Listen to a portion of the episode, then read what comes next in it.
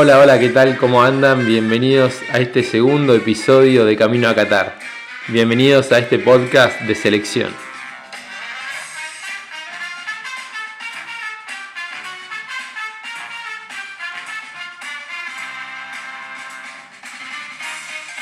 El placer de hablarles por fin con un resultado encima.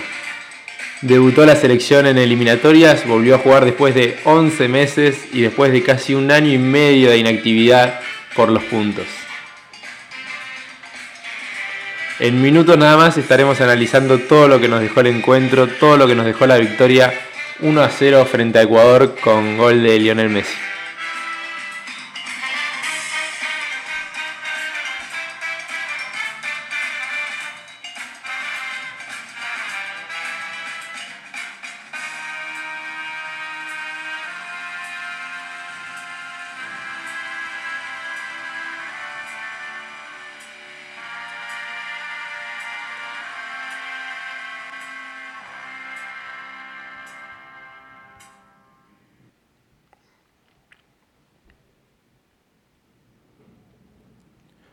Bueno, hoy tenemos el placer de sumar a esta charla a un gran periodista, conductor de radio, eh, conductor del podcast Libres de Humo junto al Papu Gómez, columnista de deporte y gran generador de contenido en redes. Le damos la bienvenida a Martín Reich. Martín, ¿cómo estás?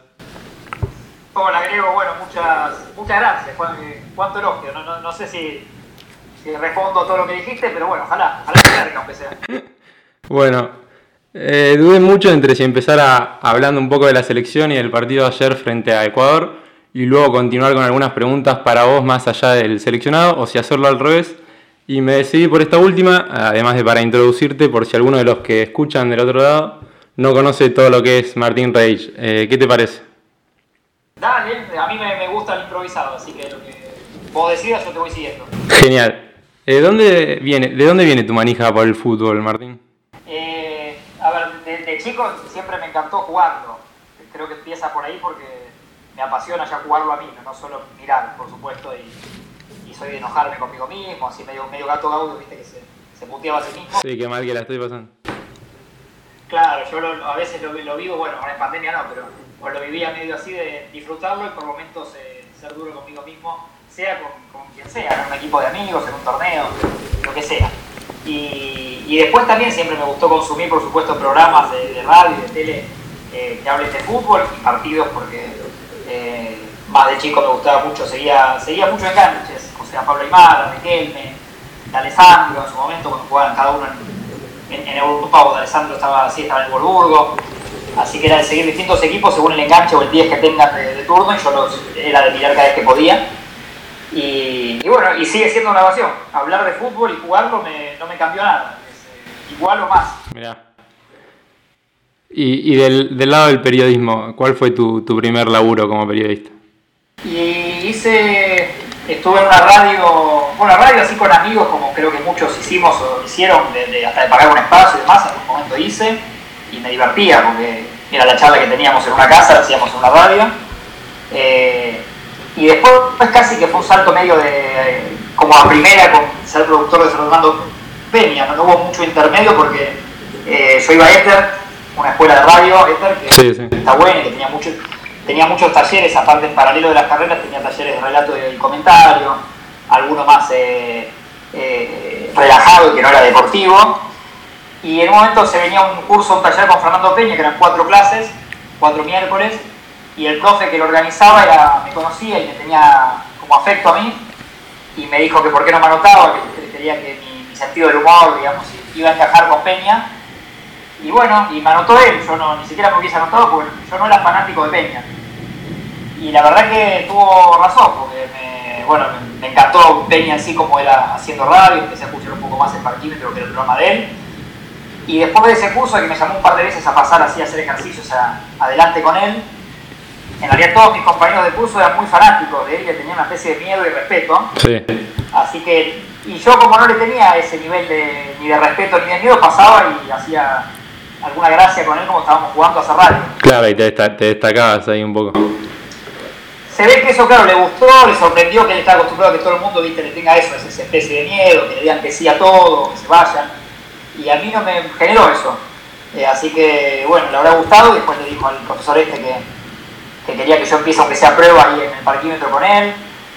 No sabía bien en qué rol, porque me dijo, profesor, mira, Peña está loco, así que te puede hacer, hacer te puede pedir cualquier cosa, y ir a comprarle un whisky a la mañana, sí, sí. Eh, hacer, hacer un móvil, hacer las noticias, eh, lo que sea. Y bueno, después pasó eso, era, era así. Bien. Eh, estuve unos años y aprendí muchísimo con él. ¿Y, y ese no miedo o esa rebeldía era desde el desconocimiento o desde que no te gustaba al principio lo que él como y su programa? No, me gustaba, yo creo que soy, yo siempre fui un poco inconsciente con esto de, de por ahí estar en los medios y a cuánta gente le estás hablando, eh, viste por ahí hay gente que eso que le da o se pone nerviosa a un invitado que viene tal vez a metro y medio, se ponía nervioso porque estaba al aire en la radio. Y la verdad que a mí desde el día uno que no me pasa eso, pero creo que es más de una inconsciencia de que no, no, tengo tanto registro de que, ya sea cuando hacía stand-up, que le hablaba mucha gente, en el teatro, haciendo radio que, que, nos escuchaba mucha gente, pero bueno, la estás viendo. Nunca tuve problema con eso, digamos, me, me dio igual. Claro. Bien, ¿y cómo es tu conexión con el programa Metro y Medio de Seba Weinreich? Y yo era muy oyente, era así, el único programa que, que trataba de escuchar a diario, me, gustaba ¿no? el humor de Seba y Julieta y Pablo Fábregas en la mesa, me divertía mucho. Ahí Peto iba dos veces por semana, iba más seguido. Sí. Y, lo escuchaba y después fui sintiendo, pasé de escucharlo a sentir como que le faltaba a Seba una, una pared para hablar de deporte entonces ahí empecé como a pensar que, ese lugar yo lo podía ocupar por el estilo de humor que tenían, que era el mío, y porque sentí que podía yo entender ese rol, eh, sin hacer un periodismo deportivo así como más, más duro y más serio. Y, bueno, lo traté de contactar a eh, mediante Malena Ginsburg y Fábregas, que me conocían de hacer stand-up. Algunas le comentaron algo de mí, alguna vez le dejaba información yo en la radio cuando me iba lo de, de Peña a la mañana pues nunca nos cruzábamos. Sebastián llegaba a la radio a las 4 o 5 y yo por ahí 10, 11 de la mañana yo me iba. Pero cada tanto le dejaba algún dato colorido que yo sentía que podía aportar al aire de metro y medio, que lo, que lo lea, y era, mi manera de poder llamar la atención. Eh, así que bueno, hasta que un día me termina escribiendo, llamando, y dimos una vuelta manzana por el barrio y me, me contó que tenía ganas de probar o que yo pruebo una vez por semana ahí al aire. Y bueno, ahí pasó yo creo que tenía bastante en la cabeza eh, ideas que para tirarle eh, y, bastante claro mi objetivo de quedarme ahí. Así que pasé a estar un día, después por ahí estaba dos y tres y terminé por suerte estando un montón de tiempo y, ahí casi siempre en la mesa con ellos. Sí, sí, fue, fue un éxito. Eh, para los que creían que Martín solo era un gran periodista, además fue jugador de fútbol. Contame cómo decidiste con, con, poco más de 30 años ir a probarte a, Atlas y bueno, contá, a la gente cómo terminó esa aventura, si se cumplió el sueño y cómo fue. Sí, ahí yo junté como dos pasiones que, ya era la radio y, bueno, y jugar al fútbol. Había hecho algunas pruebas de más chico, pero ya me había caído tarde la ficha, tenía 18 años con él, entonces para quedar en un club tenías que hacer 15 goles en 5 minutos, en la práctica. Eso no, obviamente no pasó. Y, y, después de grande, viendo el reality de, que, Fox Sports hacía de Atlas, un equipo de la D que hasta ahí era un equipo que perdía siempre, eh, se me ocurrió que podía yo meterme y ser parte y contar en la radio, un metro y medio, por el estilo de Seba de, de futbolero, One contar en la radio como era el día a día de Atlas y, los laburos que tenían eh, cada integrante y los sacrificios que se hacen eh, y que las duchas son frías y el vestuario es horrible, un montón de cosas de la D, que obviamente no tienen nada que ver con jugar en River, en Boca, donde sea. Claro. Y bueno, estaba dispuesto a hacer ese sacrificio de. Yo quería ser uno más, no, que quería ser un periodista metido en un plantel. No, contarlo desde el lado del jugador, ¿no? Claro, venir a entrenar todos los días, porque si, aparte, si no te van a mirar mal y es lógico, yo voy un día sí a entrenar, un día no, no, voy un día sí, un día no. Es como que tenés privilegio. Claro, y este viene. Eh, Claro, así que, bueno, le propuse a uno de los que estaban en el reality esta idea, que, me hagan una prueba, si querían, para, aunque sea que no, que no vean que sea malísimo, que me podía defender. Y bueno, me, me metieron un par de pruebas en el verano, creo que era enero, porque hace un calor terrible y iba a empezar otra temporada de Atlas, con pibes un poco más chicos, pero jugaban muy bien y, y, tenían el hambre de querer quedar en Atlas. Eh, así que bueno, yo qué sé, me, siento que cumplí hasta ahí, no te la rompí, cumplí. Y, empecé ahí, estuve unos, unos meses, casi un año, ya en el momento se hacía difícil, lo disfruté mucho y me encantaba, pero entrenábamos a la tarde y, tenía que llegar yo a metro y medio, cerca de las 5 o 6 de la tarde. Claro. Iba manejando yo, yo a General Rodríguez, que era una, una hora de la radio, colegiales. Oh. Y ya el último tiempo venía manejando rápido, viste, como para llegar al programa, a veces escuchando metro y medio que ya había empezado. Claro. Así que era un, era un poco un estrés, ya no lo estaba disfrutando. Y, bueno, y la radio tampoco estaban, sí Sebastián, pero por ahí las autoridades que me decía, Martín, ya si vas a llegar tarde no tiene sentido. Claro. Eh, así que lo fui dejando, pero bueno, me, jugamos varios amistosos, no sé, con Banfield, con Huracán. Y hoy me sigo hablando con varios compañeros, la verdad que estuve, fue muy linda experiencia y competí, aunque sea siento que pude competir. Genial, fue genial y además la, idea de, de, querer comunicarlo, eh, fantástica. Hay un video genial en el metro y medio con Seba Weinreich y con Pablo Fabrias que te están preguntando los dos con mucho suspenso y ya después de haber quedado en el club, si habías quedado en los 18 convocados para jugar, cuando todavía no, no lo habías hecho y, y, cuando decís que sí se vuelven locos, saltan, gritan, eh, totalmente excitados y vos de tu, de tu calma y de la comodidad de la silla eh, le decís, sí, y, y, unas palabras más, ¿te acordás? Eh, ¿Qué les dijiste? Creo que anuncié que iba a ser papá, pues. Sí, sí y voy a ser padre. Sí, eh, sí, sentí que era como más explosiva la noticia con las dos cosas juntas. Eh, eso por ahí lo, aprendí un poco de Seba Wander, que también es conductor y productor, sigue teniendo cabeza de productor.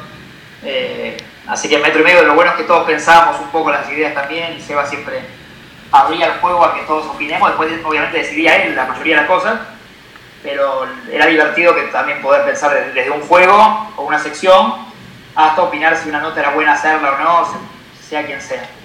Eh, así que sí, sentí que como metro y medio era ya como un reality, que ya sabía mi vida, la, de Seba, la de Pablo. Era, estaba bueno contar esa doble noticia. Claro, sí, el video, el video es fantástico. Eh, pegaste, eh, digo, Después no estuviste más en metro y medio. En 2018 contaste que te llegó la oferta de ESPN Redes, que iba al mismo horario. Eh, ¿Cómo la tomaste? ¿Qué analizaste? Y, cómo ves esa experiencia hoy? Sí, un poco lo, sí, sufrí la decisión porque eh, creo que a varios que estamos en este medio por ahí nos cuesta disfrutar. A mí por lo menos me cuesta así disfrutar. Por un lado me estaban llamando de un lugar muy lindo, porque yo ESPN siempre lo, fue el canal que más consumí, lo sigo haciendo. Eh, entonces que me llamen para hacer algo ahí, ser, ser protagonista de un programa, me encantó. Y me habían dado a entender que no tenía mucho tiempo para decidir, que, que, ya habían pensado en mí, que si yo les decía que sí, era eh, como que ya era, que todo, todo iba para adelante. Y, pero bueno, que me tomo unos días y les conteste. Y la verdad que Metro y Medio yo nunca lo había, por supuesto, dejado desde que estaba ahí y, y algunas ofertas había tenido, no de este estilo por ahí tan, de un canal que me guste tanto pero sí algunas cosas que podían estar buenas, siempre las dije que no, porque coincidían con el horario de nuestro Claro. Y sentí que esta vez al ser ESPN y a veces las oportunidades, no, no, viste, es una frase trillada, pero no siempre pasa dos veces. Sí, sí, sí. Eh, y sentí que el momento era ese, eh, y era con Miguel Granada, yo tenía también mucho, eh, me encantaba lo que hacía, así que bueno, sentí que era un buen momento. Así que le conté a Seba, le pedí una opinión también, y charlamos, y me dijo que le parecía bien, eh, y no era compatible quedar, por eso que sí, porque el horario era casi el mismo, y estaban lejos una zona, un lugar del otro. Y estuvo muy bueno, eh, fue, hoy sigo extrañando el primer medio, por supuesto, porque fui bien. Sí, sí. Pero, pero Red fue una muy linda experiencia, hice tele vivo en un lugar lindo, eh, por ahí muchos chicos de más de 16, 18 años que no me conocían, ahí me conocieron. Y así que me gustó, fue, fue, estoy contento de la decisión. Bien. Pegaste muy buena onda con Miguel, eh, Miguel Granados. En esos, en meses nomás, eh, me acuerdo, ya subían videos eh, con el humor que los caracteriza, eh, los sketches en el auto. ¿Cómo se rompió el hielo en esa relación y cómo después te, te terminás sumando a últimos cartuchos como columnista de deportes ahí con, con Miguel y con Martín? nos conocíamos más, más que nada de vernos cuando él estaba en Radio Blue. Últimos cartuchos empezó ahí en Radio Blue. Sí. Y yo estaba en Metro, que metro era un piso más arriba que el Blue, así que a veces te cruzás con, con ahí, con, nos cruzábamos todos. Entonces yo a mí a veces lo veía, nos saludábamos. Eh, Lucas Friedman, que es el productor de ellos, sí me conocía, tenemos buena onda. Y le había hablado a Miguel de mí y ellos no tenían eso de... Casi no hacían deporte, no tenían casi columnista en ese momento. a veces iba Iván, un chico Iván, pero no iba todos los días, no iba tan seguido. Y me invitaron un día al aire como para probar y fui, bueno, hubo mucha, como eso, eh, energía fácil los tres con Mancaraval. Y después eh, pasó el tiempo, conmigo coincidimos en ESPN y creo que al toque se le ocurre ofrecerme sumarme a cartuchos, como que ya teníamos esa, esa química así de, reírnos eh, uno del otro. Bien. Y, yo le podía aportar eso, el deporte, que en realidad casi que le chupa un huevo. Sí, sí. Pero, pero es una manera, a mí me gusta contárselo a él porque eso, abrimos varias ventanas, a veces no cerramos ninguna. me hace preguntas me hacen preguntas que me divierten más tal vez que las típicas preguntas de, periodista deportivo que a veces si no te aburrís. Sí, por ahí terminaba haciendo una columna en cuero. Y ha pasado de todo, la verdad que sí, y yo, eso también me, dejó metro y medio como de entregarme a, al, digamos, al show, que no... Claro. Eh, nada grave, digamos, no, no, no, nadie creo que te va a dejar de, escuchar o de... Nada, todo lo contrario. Dijiste en una nota que el sábado era el día, era tu día favorito de la semana por el fútbol con amigos. Eh, mi pregunta es, ¿el fútbol es con y contra amigos o con amigos pero en un torneo y, contra rivales?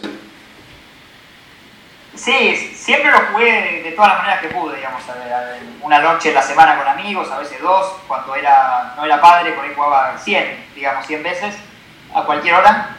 Después vas cambiando horarios y trabajo, hijas y demás, y entonces por supuesto que es más difícil eh, jugar tan seguido.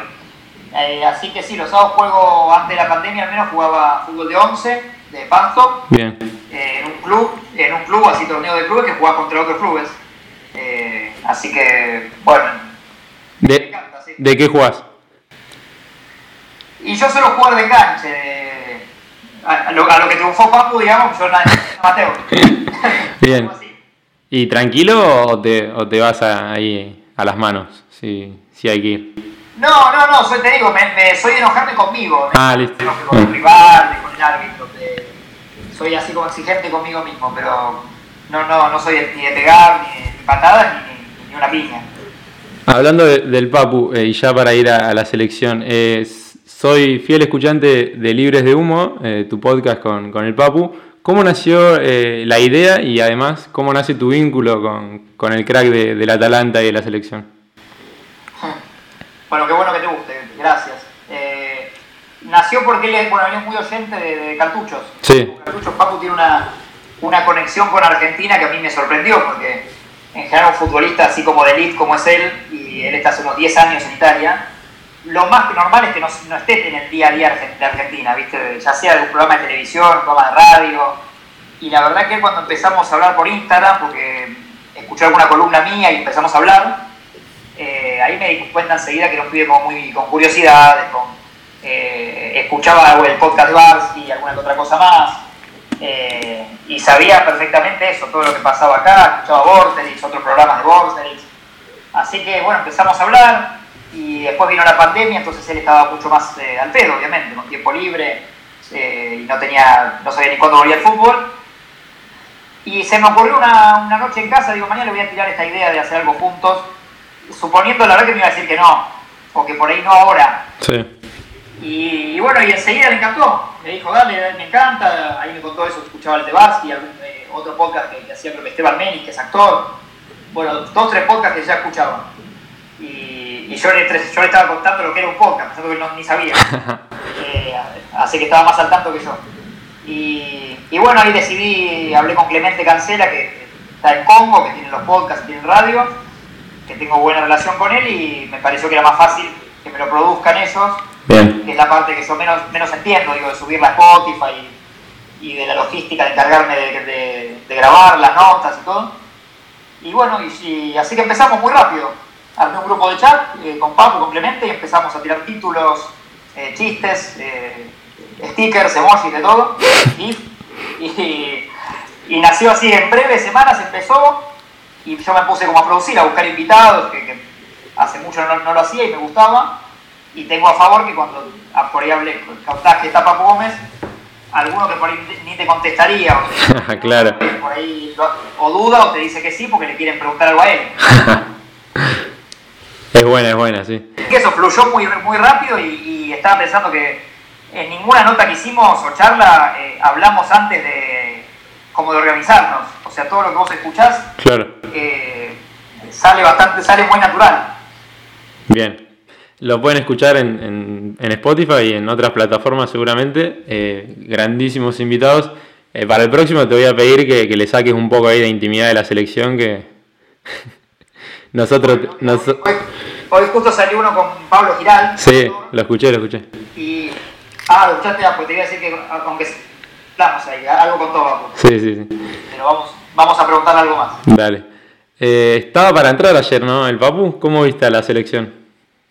Y yo la verdad que sí, ya, ya en eso no soy objetivo porque eh, si somos ya amigos, claro. ya, ya lo, le, tengo, le, tengo, un cariño.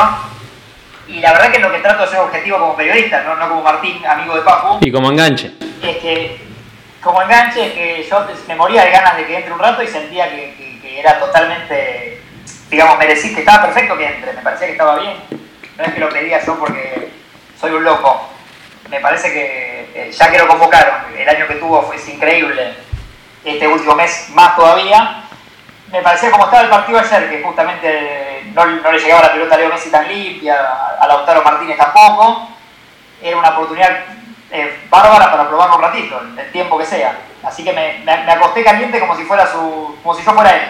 Sí, sí, yo acá en mi familia también, eh, y sin tener relación con el Papu, nos quedamos un poco calientes con, con la falta de, pie que faltó un poco ayer de, Paredes y De Paul, que sorpre sorpresivamente no tuvieron un muy buen partido y, y, estaba para cambiar esa zona, pero se quedaron los dos. Eh, y bueno, pero recién empieza.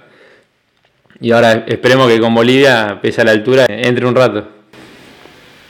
Ojalá, ojalá tenga un rato con Bolivia y lo, y lo aproveche. Porque bueno, la selección obviamente son eh, oportunidades muy breves a veces. Lo bueno es que eso, él eh, no, no cayó como de paracaidista en esta lista, o sea, se lo ganó. Claro. Así que tiene estos, tiene estos días para entrenar y, y, ojalá le, lo vean para aunque sea que juegue un rato en, en, Bolivia, me encantaría. Sé, sé que va las ganas que tiene. ¿Cómo, cómo ves a la selección en, en estas eliminatorias? ¿Crees que, que, va a pasar unas eliminatorias eh, cómodas o, o, un poco turbulentas como las últimas? Lo veo un término medio entre las dos que dijiste, digamos. O sea, cómoda no creo, pero no porque Argentina, a mí Argentina me, en general me gusta. Me, no ayer en particular, pero también le daría el, la posibilidad o, o, o, ser liviano porque recién vuelven a, a, encontrarse todos después de muchos meses sin fútbol. La verdad que eh, lo, Scaloni es verdad que los tiene dos días, digamos, ¿no? hace una práctica, almuerzan y juegan. No, no, no, hay tanto para... Y encima está haciendo un recambio, así que no todos se conocen con todos. O sea, no, se le puede pedir tanto. Yo, me hubiese gustado hacer, obviamente, ver eh, o más goles o, o más... Eh, jugadas elaboradas, eh, pero ayer no se dio. Y a su vez en las eliminatorias sudamericanas son duras, es decir, Ecuador te va a complicar siempre, como casi ningún equipo ya le ganás, como hace mucho por ahí era Bolivia o Perú que le hacía 6 a 1. Ah, sí. eh, ya es muy raro eso, y ahora Bolivia juega en La Paz y es una ventaja deportiva que nosotros no tenemos. Eh, entonces eh, van a ser cerradas. Me parece que no, que, sí, le tengo fe de que no sean Tan, tan, tanto sufrimiento como aquella, aquellos tres goles de Messi en Quito. Claro. Bueno, por último tengo un pequeño ping-pong para hacerte, eh, de preguntas y respuestas cortas, no hace falta que te explayes mucho. Eh, bueno. ¿Estás preparado? Dale, adelante. Dale. Eh, ¿Quién es tu arquero titular, Martín? Y está bien Armani, me parece. O sea, por ahí los, obviamente que yo no, no los veo atajar en el, en el día a día. En el día a día. Sí, sí me parece que, que, que me gustó que llamen a Emiliano Martínez, eh, hace bastante que, que, lo, que lo sigo un poco en el Arsenal y me encanta. De hecho tengo un amigo, un conocido en común que, que lo había recomendado al Arsenal hace un montón de años, cuando era chico. Mira. Y siempre me decía, como me marcaba este pibe. Así que tal vez me gustaría que se gane un puesto pero que ayer haya puesto a Armani me parece que está bien, porque los tres están parejos y era como su último arquero. Bien. La llegada de Scaloni sí, Scaloni no, a la selección. Sí, a mí, a mí me gusta. Eh, es difícil, de, tengo, sé que hay varios colegas míos que, eh, y hasta hay futbolistas también que dicen esto de cómo llegó, viste, como que los códigos. Eh, sí. Pero yo no lo, veo, no lo veo tan así porque no se ponen en el lugar ellos tampoco. de, cualquier otro laburo que a vos te ofrecen un laburo muy lindo y vos no es que vos echaste a un técnico, el técnico ya lo habían sacado Bien. Y a él le ofrecieron, le ofrecieron un puesto que, es soñado por cualquiera que, trabaja de eso. Claro. Así que yo no coincido que lo hizo con, de, mala manera. Eh, para mí no, eso no. Sí es verdad que no tiene un currículum de haber dirigido otros equipos, pero me gustó como fue llamando a, un montón de jugadores jóvenes eh, que tengan el cuerpo técnico a, a Aymar, a y a Samuel, me parece que está buenísimo, eh, porque son tipos que, suban, a Aymar un poco lo conozco y, soy, te digo, fanático de cómo jugaba y es un pibe que piensa muy bien y que es muy sano. Sí. Así que bueno, me parece que está bueno lo que está haciendo Scaloni. Bien. Eh, que ganemos un mundial, pero lo ves desde tu casa eh, y al cuidado de tus hijas sin ayuda de tu pareja, que ponele que estaría de viaje, o cubrirlo para el programa de tele o radio que más te guste, eh, con tus notas como las principales, con 20 puntos de rating, pero nos quedamos afuera en octavos con un 0-4 ante Brasil. Ojo.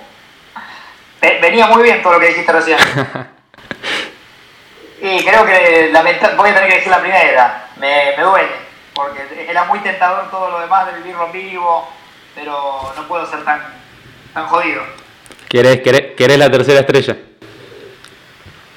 Y sí, ese en octavo goleado, eh, si me decías por ahí una, alguna instancia más lo pensaba, pero eh, sí, no, no, quiero el bien de la selección. Bien, has trabajado con, con muchísimos periodistas, me imagino que admirás a varios. ¿Te dan para hacer un CQC versión futbolera? Eh, con todo el presupuesto encima, lo tenés que armar vos. ¿A, ¿A quiénes sentás al lado tuyo a conducir y a quiénes para que hagan las notas bien al estilo CQC? O sea, tengo que elegir a dos para conducir conmigo, serían. Dale. Y pondría. Bueno, algunos me voy a olvidar, pero si querés te respondo lo que tengo en la cabeza ahora, que es a, Miguel Simón y a Barsky. Eh, son dos de los que más, más respeto y más me gusta lo que hacen. Sí. Me gusta mucho que lo veo como notero porque hizo ese mismo error que Diego de la Sala, que, que laburó con la Negra Bernal. Sí, sí, sí. Lo... Hizo justamente. Fue cronista de CQC Deportivo, así que lo pondría Diego en su que vos a su lugar. Claro. ya está para la mesa igual, pero bueno tengo que Es cansador el puesto ese. Es cansador, sí. Y. ¿Quién más? Que me hay varios que me gustan. Eh, pasa que como notero. Eh, bueno, Ariel, Ariel no sé ahí, también me gusta lo que hace. Y podría estar Ariel ahí. Y algunos me olvido. Eh, puede relatar. Bien. ¿El gol que más gritaste de la selección? Y el de, el de Canigia Nigeria, que que tiene que, le dice Diego Diego con el shortcito doblado. Y, y la, pelota va entrando con poquísimo ángulo, es hermoso ese gol. En Estados Unidos ahí 94. Bien. ¿De qué 50% del gol de Higuaín fuiste? ¿Del que vio enseguida que fue offside y no lo gritó mucho? ¿O del que puede contar que gritó un gol de su selección en una final del mundo sintiéndose campeón? Eh, no me acuerdo al 100%, pero me parece que estoy más seguro que lo grité. Que lo grité. Bien. Un jugador que no está entre los convocados y si sos el técnico lo llevas sí o sí. Di María. Bien. La verdad que otro que se merece por, por presente también, imagina, no, no, no por pasado, la verdad que por, por presente. Eh. La última, te doy eh, tres situaciones y tres jugadores, tenés que elegir eh, en cuál ubicás a cada uno. la situación A es ir a cubrir un Mundial Sub-20 a Ibiza en pleno verano donde el seleccionado argentino se queda fuera en grupos y vos tenés pasajes hasta la final. la situación B es salís con tu pareja al cine un viernes a la noche, cancela la niñera, no hay nadie que cuide a tus hijos, tenés que llamar a uno de estos tres. Y la opción C es que un jugador saque a bailar a tu pareja en un boliche en el que no estás vos. Los tres jugadores son el Papu Gómez, Ricky Centurión y el Pocho Lavesi. Eh... Y la, de, de, estas, de, todas esas que me tiraste, tengo que elegir uno de los tres escenarios. No, eh, los tres y un jugador para cada escenario. Por ejemplo, el Pocho que. Está, está bien. El de. Bueno, en el. En el Divisa, porque te venía escuchando, pero perdón, me perdí un poco la consigna. Vamos, voy a uno si querés con vos. Dale. En el Divisa entonces, el Divisa era que me quedo, se queda eliminada Argentina y yo me quedo para hasta la final. Tenés 15 días en Ibiza con playa y joda todas las noches y tengo a la vez al Papu y a Centurión y los tengo que elegir para distintos, distintos roles. Con uno de ellos te vas a, Ibiza. Con. Ahí está, con Papu. ¿Quién, eh, ¿A quién le das la responsabilidad de cuidar a tus hijas cuando te vas al cine con tu mujer? ¿Y con quién te la jugás de que saque a bailar a tu mujer eh, en un boliche? Eh, me parece que era la Bessie de Ibiza. ¿Está bien? Era la Bessie era para Ibiza. El lo, veo, lo veo a Ezequiel muy bien ahí. El más fachero a Ibiza. Y lo ves, sí, ya, ya, ya ha ido a Ibiza, obviamente que la conoce varias veces. Tiene cancha. Eh, Papu, que es el más responsable, lo, lo voy a dejar para la opción 2. Eh, lo, hago- lo, lo uso iniero. Bien, Y a Ricky Centurión lo veo más bailando, así que la- la- te lo dejo para la otra. ahí está, muy bien. Eh, ¿Una predicción para Qatar, Martín? Eh, y vamos a ser positivos, yo lo, que, que Argentina esté en la final. Vamos. Eh, ¿Un deseo en lo laboral que tengas? Y, y volver a ESPN, en la- Bien, algún programa, no importa cuál. Bien. Eh, ¿Un consejo para Camino a Qatar, para este podcast y página? Eh, consejo. Y bueno, no, que lo hagas con, eh, con alegría, que lo disfrutes, con, con pasión, por supuesto. Que veo que la tenés, da igual, no, no es que, no es que no la tengas. Y, y eso, y con respeto a los, eh, ya sea invitados o cuando hablamos de alguien, por esto que a veces pasa, ¿viste? Progra- Programas que gritan y se pelean todos, a mí no me gustan. Eh, así que prefiero la, la charla más respetuosa. Ahí está. Bueno, Martín, te agradezco eh, infinitamente eh, los minutos. Te mando un saludo muy grande y nada, que sigan los éxitos ahí en, en todos tus frentes. Bueno, Grego, muchas gracias a vos. Eh, abrazo. Y bueno, y acá estaré. Te, te- escucharé el podcast entonces cuando, cuando me haga un rato libre o antes de dormir, que me acuesto tarde. Dale, dale, muchas gracias. Un abrazo. Hasta ahí entonces la palabra de Martín Reich, a quien le vuelvo a agradecer por su presencia en el podcast. Espero que sea uno de los muchos invitados que tengamos en este espacio. Espero que hayan disfrutado la nota. Eh, los invito a seguirme en Instagram, en arroba camino a Qatar guion bajo. Allí tienen toda la información de la selección al instante en su celular. Pueden escribirme, pueden hacerme críticas, contarme qué les parece la página, el podcast, dar ideas. Eh, acá hay espacio para todos. Eh, esto es Camino a Qatar, un podcast de selección. Hasta la próxima.